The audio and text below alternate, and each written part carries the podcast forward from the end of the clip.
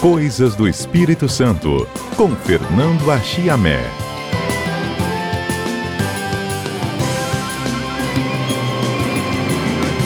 Índios. Há milhares de anos, diversos povos indígenas já habitavam as terras que hoje compreendem território do Espírito Santo. Ainda hoje, gente, ainda existe muito desconhecimento sobre a importância deles, a formação né, da nossa cultura, né, da nossa civilização. Exatamente sobre a história dos povos indígenas que por aqui passaram e que ainda estão que a gente conversa no Coisas do Espírito Santo, comentarista Fernanda Chamé já aqui no estúdio.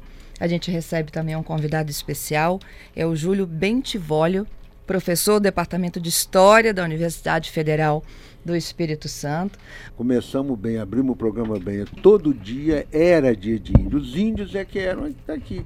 Né? Hoje em dia não, é só 19 de abril tal, né, de 1943 para cá, Getúlio Vargas é, determinou esse dia, com, quer dizer, com base num, numa proposta de uma conferência interamericana de indígenas e tal.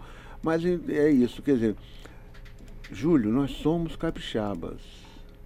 E o capixaba é um nome indígena. Isso aí. Exatamente. O que, que significa capixaba? Eu não sei exatamente, mas que é que a população uh, espírito santense tem na sua, é. na sua ancestralidade sangue indígena, cultura indígena, né? com certeza. Capixaba, roça de milho, mas não é qualquer roça de milho. É a roça de milho no seu maior esplendor. Aquele pendão, né? O milho ali dando aquele pendão e tudo, né? Os, os nós, os capixabas. E que é uma coisa relativamente recente, porque eu, eu me lembro, quando eu trabalhava no arquivo, eu vi um documento lá, uma relação no aldeamento imperial alfonsino dos índios que estavam lá aldeados, que hoje em dia é mais ou menos ali o municípiozinho de Conceição do Castelo. Está ali e tinha lá a relação dos índios, Joaquim Capixaba. entendeu? E quem governava aqui era o coronel Monjardim, pai do barão de Monjardim, Alfeu Aldelfo Monjardim de Andrade Almeida, que hoje em dia é o nome de rua. Uhum. Mas o Joaquim Capixaba é nome de povo. Né? Isso eu falei num, num poema já há muito tempo.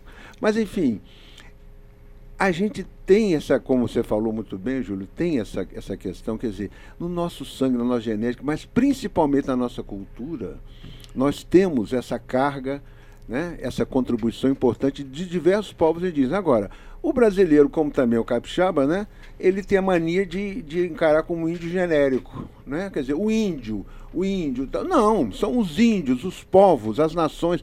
São diversas, algumas inclusive nem se comunicavam com outras, porque as, as línguas eram completamente diferentes. Né?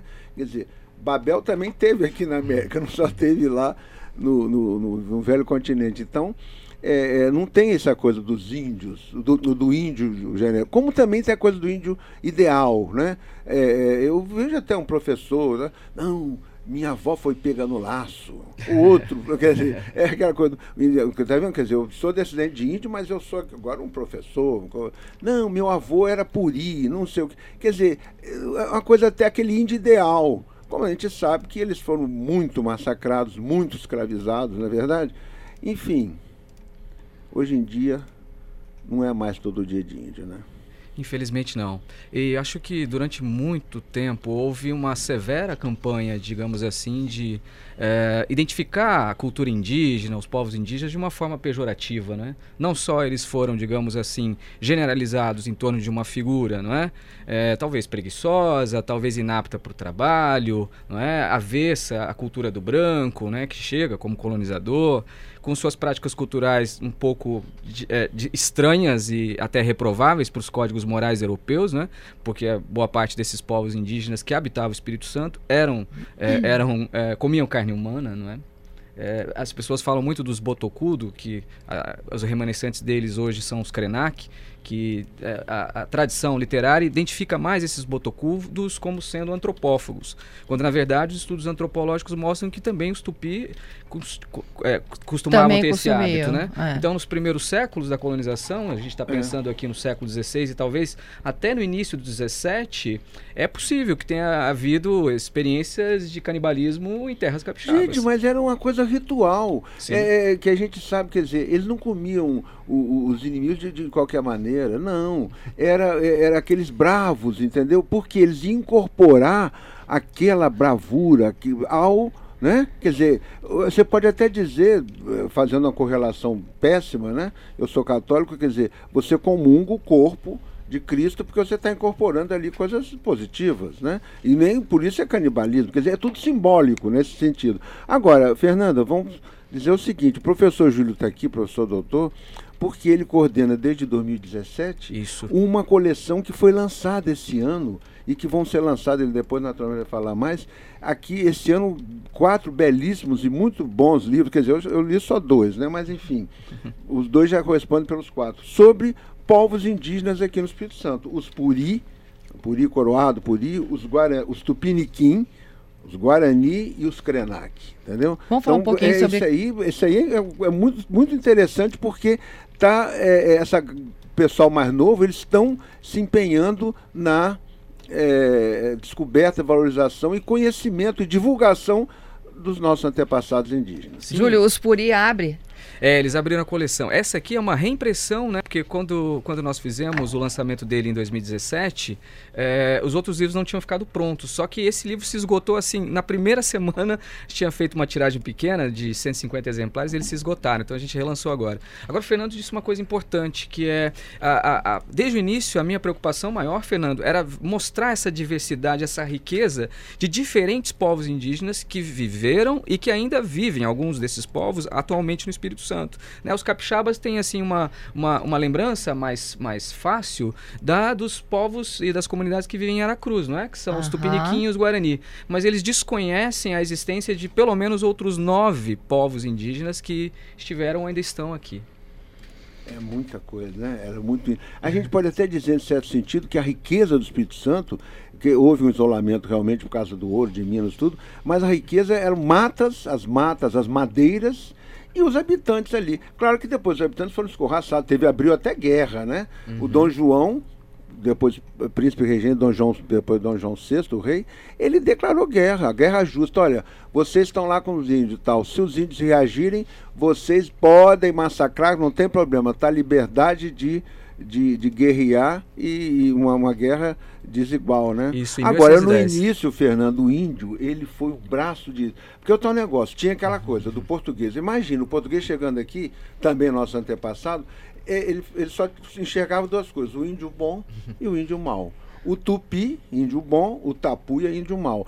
Aí os tupis, os bons que eles conseguiam aliar e se organizar, eles eram guerreiros, flecheiros. Então, tudo bem que tinha aquelas proteções, acolchoamento, não sei o quê, armadura, pra... mas não, não funcionava isso não. Aquele monte de índio jogando aquelas flechas certeiras, espantava exemplo, todo Vitória, mundo. No caso de Vitória, evitou que francês ficasse aqui, holandês Holandeses. ficasse aqui, inglês ficasse aqui.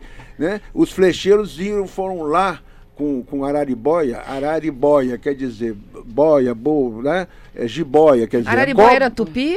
Era temiminó. Temiminó. É, araribóia, quer dizer, boia, quer dizer, jiboia, boia, arari, feroz, cobra feroz. Foi lá para Guanabara e ajudou o Estado de Sá a expulsar os franceses, os franceses, e fundar o Rio de Janeiro. Quer dizer, então o índio aqui é um fundador do, também desse Brasil, não é só o, aquele colonizador português. Agora, depois você vê ah, o índio preguiçoso, mas no entanto a gente vê a requisição dos índios, até no século XIX.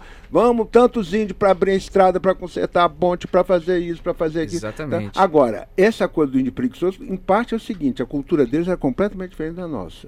Eles não tinham esse negócio de acumular e tudo, era muito mais a, a comunidade primitiva e tal, tal. E outra coisa... Produzir para explorar, para é, vender, não tinha, né? não, não, não, tem essa cultura. Agora, outra coisa também, os traficantes, os comer... a gente fala traficante, mas os comerciantes de escravos negros da África espalham esse negócio para dizer assim, olha, a nossa mercadoria é melhor, comprem os escravos é, afrodescendentes, os negros, porque o índio, porque o índio aqui pegando da mata, ele não tinha, não tinha lucro, não tinha comércio, né?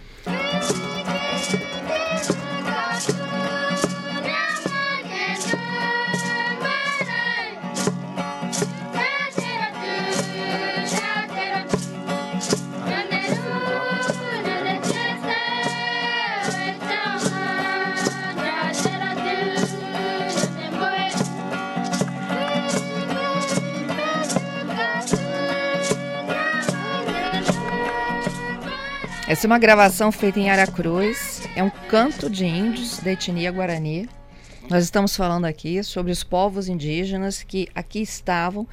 O professor Júlio, que é o nosso convidado de hoje, historiador, tem uma coleção aqui de pesquisas, né, que tornaram-se livros e que a gente conta um pouco, né, dessas, da, dessa, dessas histórias, onde estão esses índios. Ele me contava aqui, inclusive na hora do repórter CBN, que há pelo menos sete, não é mesmo? Sete grupos que uhum. ainda vivem no Espírito Santo, muitos desses estão tentando se autodeclarar. Exatamente. A gente vai chegar a essa história uhum. ainda. Vamos voltar aqui ao nosso ponto.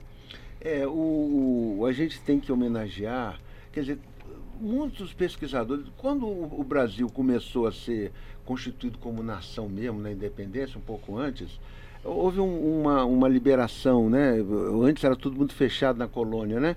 Então uhum. aí vão os viajantes estrangeiros e tudo, né? O Saint-Hilaire, Maxiliano e tal. Então eles vão logo observar aqui no Espírito Santo os índios e, e falar, fazer considerações. E, e tudo vai, Dom Pedro passando por aqui, todos os que vieram aqui de fora é, muitos índios, inclusive, eram, eram tirados daqui como peças exóticas, como fossem quase que animais exóticos, mandados para exposições no Rio. Isso já até já na República. Ou mesmo para a Europa os butucudos, aquele coisa com aqueles lábios, butucudo das orelhas, butucudo com aqueles bodoques, né?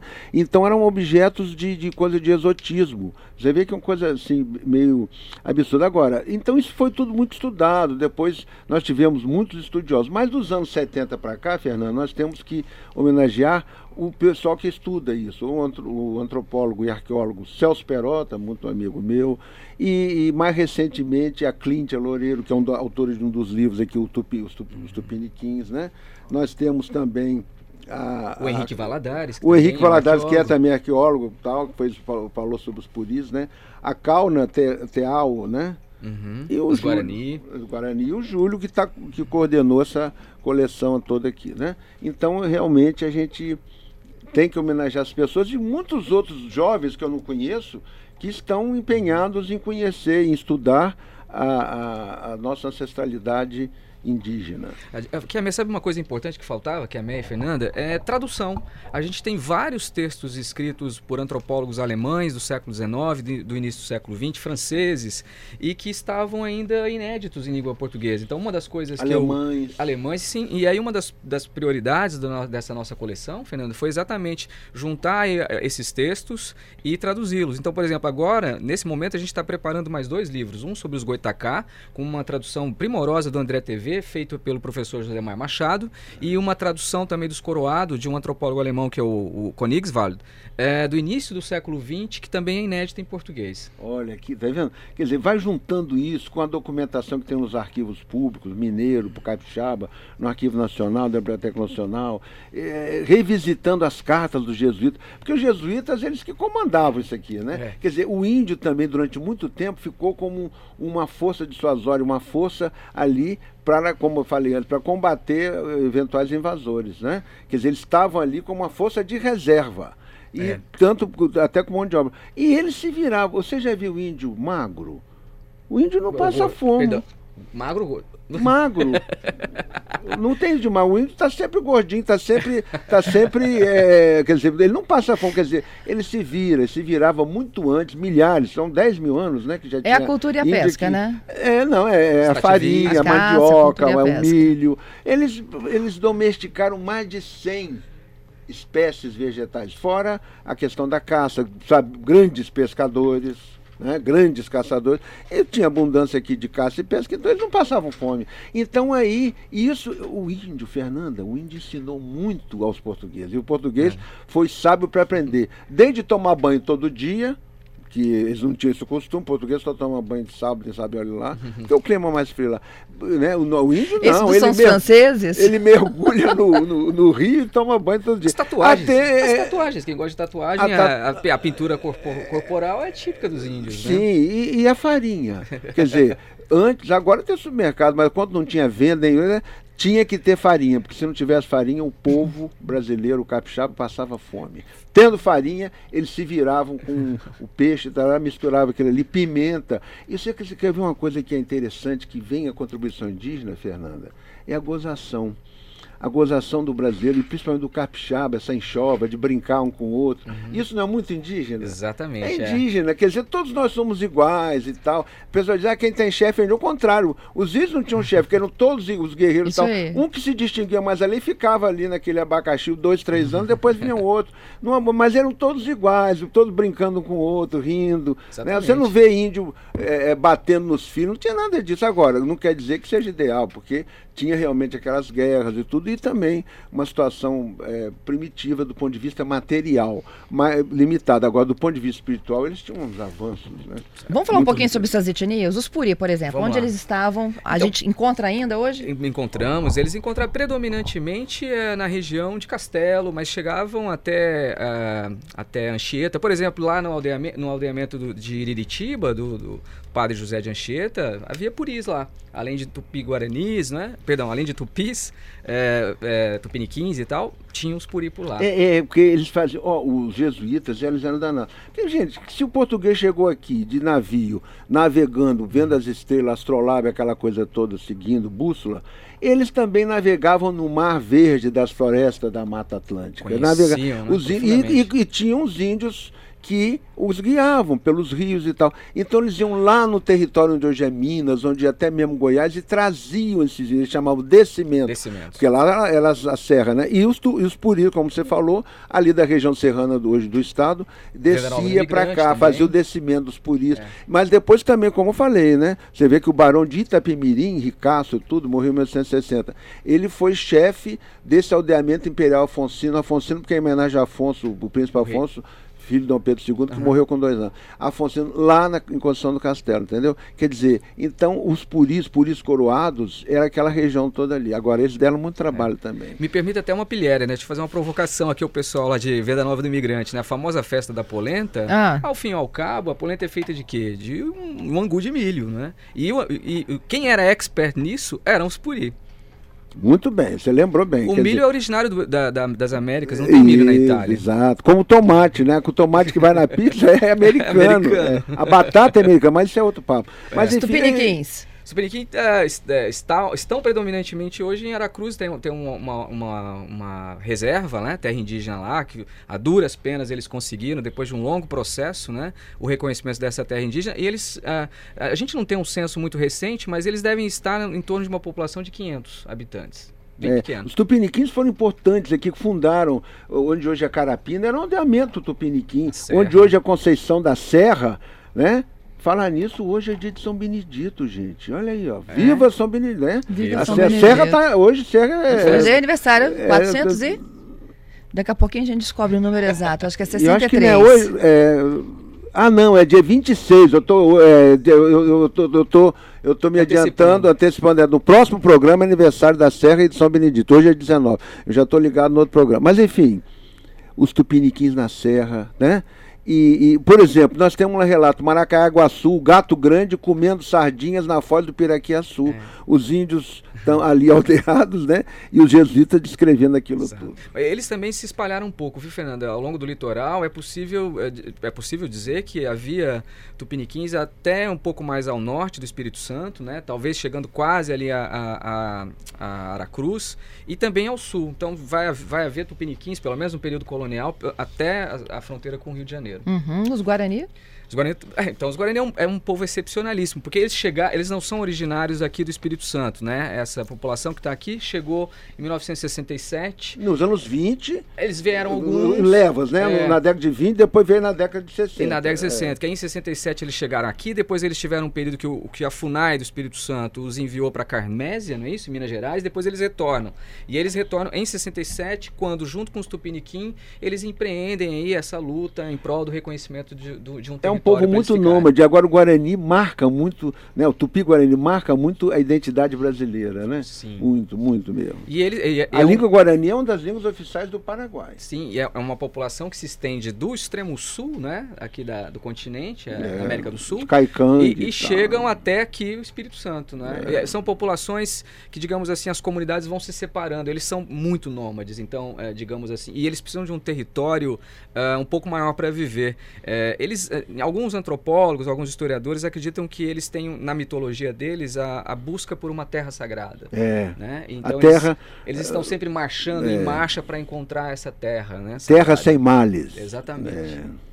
E os Krenak, eu acho que encerra a sua série, não é isso? Então, os Krenak, todo o Vale do Rio Doce, é talvez um dos povos indígenas que mais se destaca na história capixaba pela resistência ao colonizador. Então, de algum modo, a gente está falando aqui de várias populações indígenas que negociaram né, a, a, chegada do homem branco, alguns aceitaram a convivência com eles, enfim, se aculturaram, mas também assimilaram a cultura do colonizador, mas contribuíram muito para transformar a própria cultura desse homem branco português. Já os Krenak, né, toda a literatura indica que foram os povos mais aguerridos e que mais resistiram a esse contato. Tanto é que ainda hoje a gente tem aí um, uma dificuldade dessa população em ter o reconhecimento da sua própria terra, né?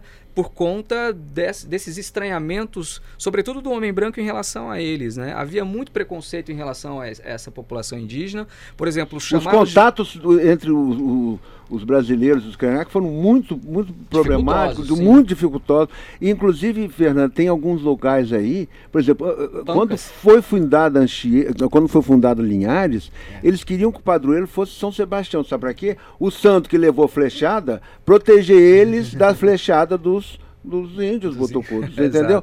Parece que o padroeiro não tem certeza que muito lugar que é o padroeiro é São Sebastião, acho que é Afonso Cláudio, não sei, porque tinha essas populações indígenas lá e eles ficavam pavor, apavorados é com essas flechas dos, dos butucudos, entendeu? É, o caso do Rio de Janeiro. O, o Rio, é, é, o Rio, é. E, e aí os Krenak, interessante que assim, sempre houve uma, por parte do homem branco, uma violência muito forte também em relação a essa população.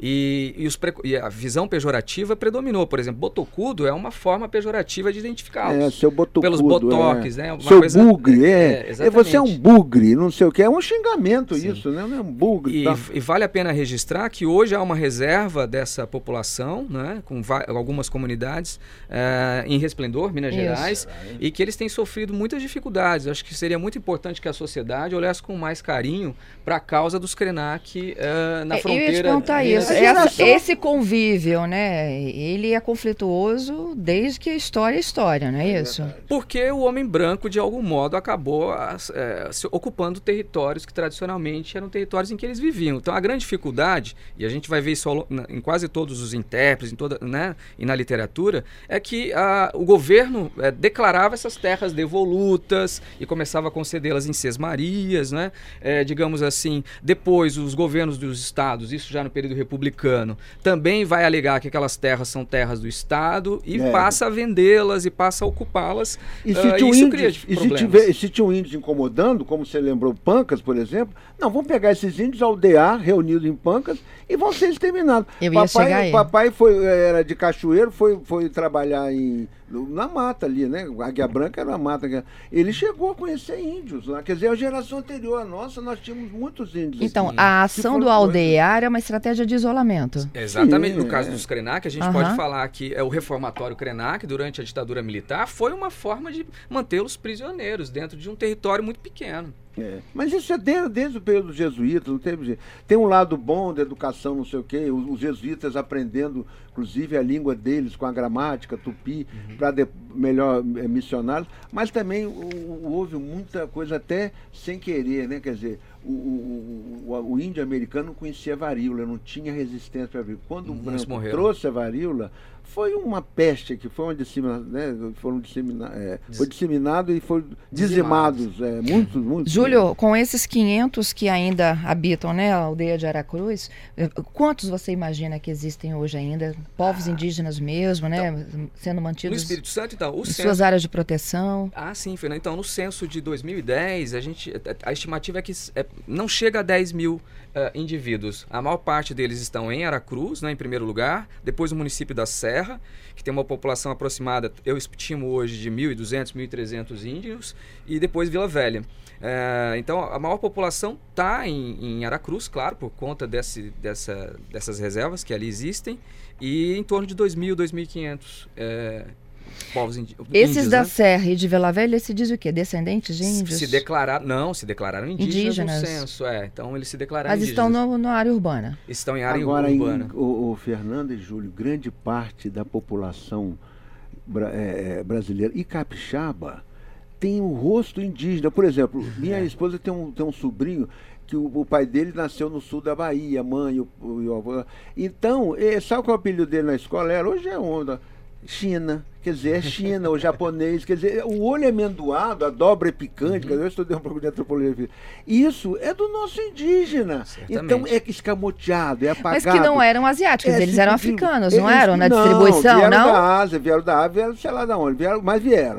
Então, não eram autóctonos aqui da América. Então, é, é, muitas vezes o brasileiro tem aquela, aquele rosto, do, não é, um, a, a moça, o rapaz amendoado, tá, ah, é o seu China, não sei o quê. Não! Quer dizer, então é, indo- é descendente aqui dos Pataxó, aqui do, do sul da Bahia. Então, essa é uma coisa Então que é- a gente precisa vencer. Precisamos vencer essa imagem Agora, de que o índio. muito, Sim. né? Aqui no Espírito Santo, a cara do, da-. Mas nós temos muita carga indígena aqui, do ponto de vista até genético, né? Vamos ouvir mais E uma, cultura, né? uma música pra gente ilustrar o Coisas do Espírito Santo Vamos lá. desta quinta? Vamos lá. O que, que a gente tem agora?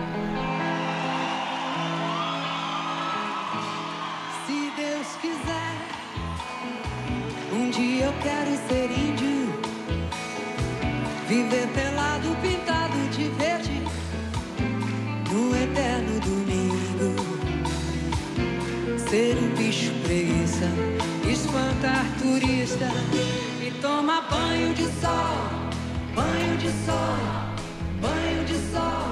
Eles deviam ser felizes, né?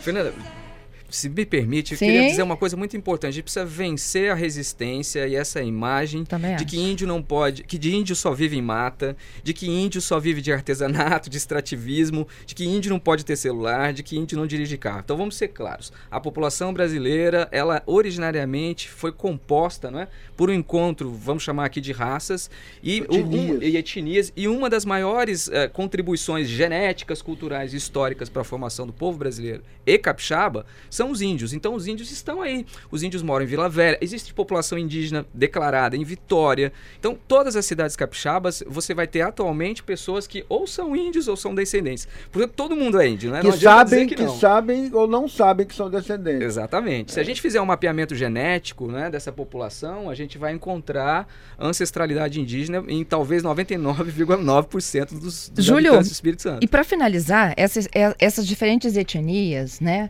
é, elas tinham algum grau de parentesco?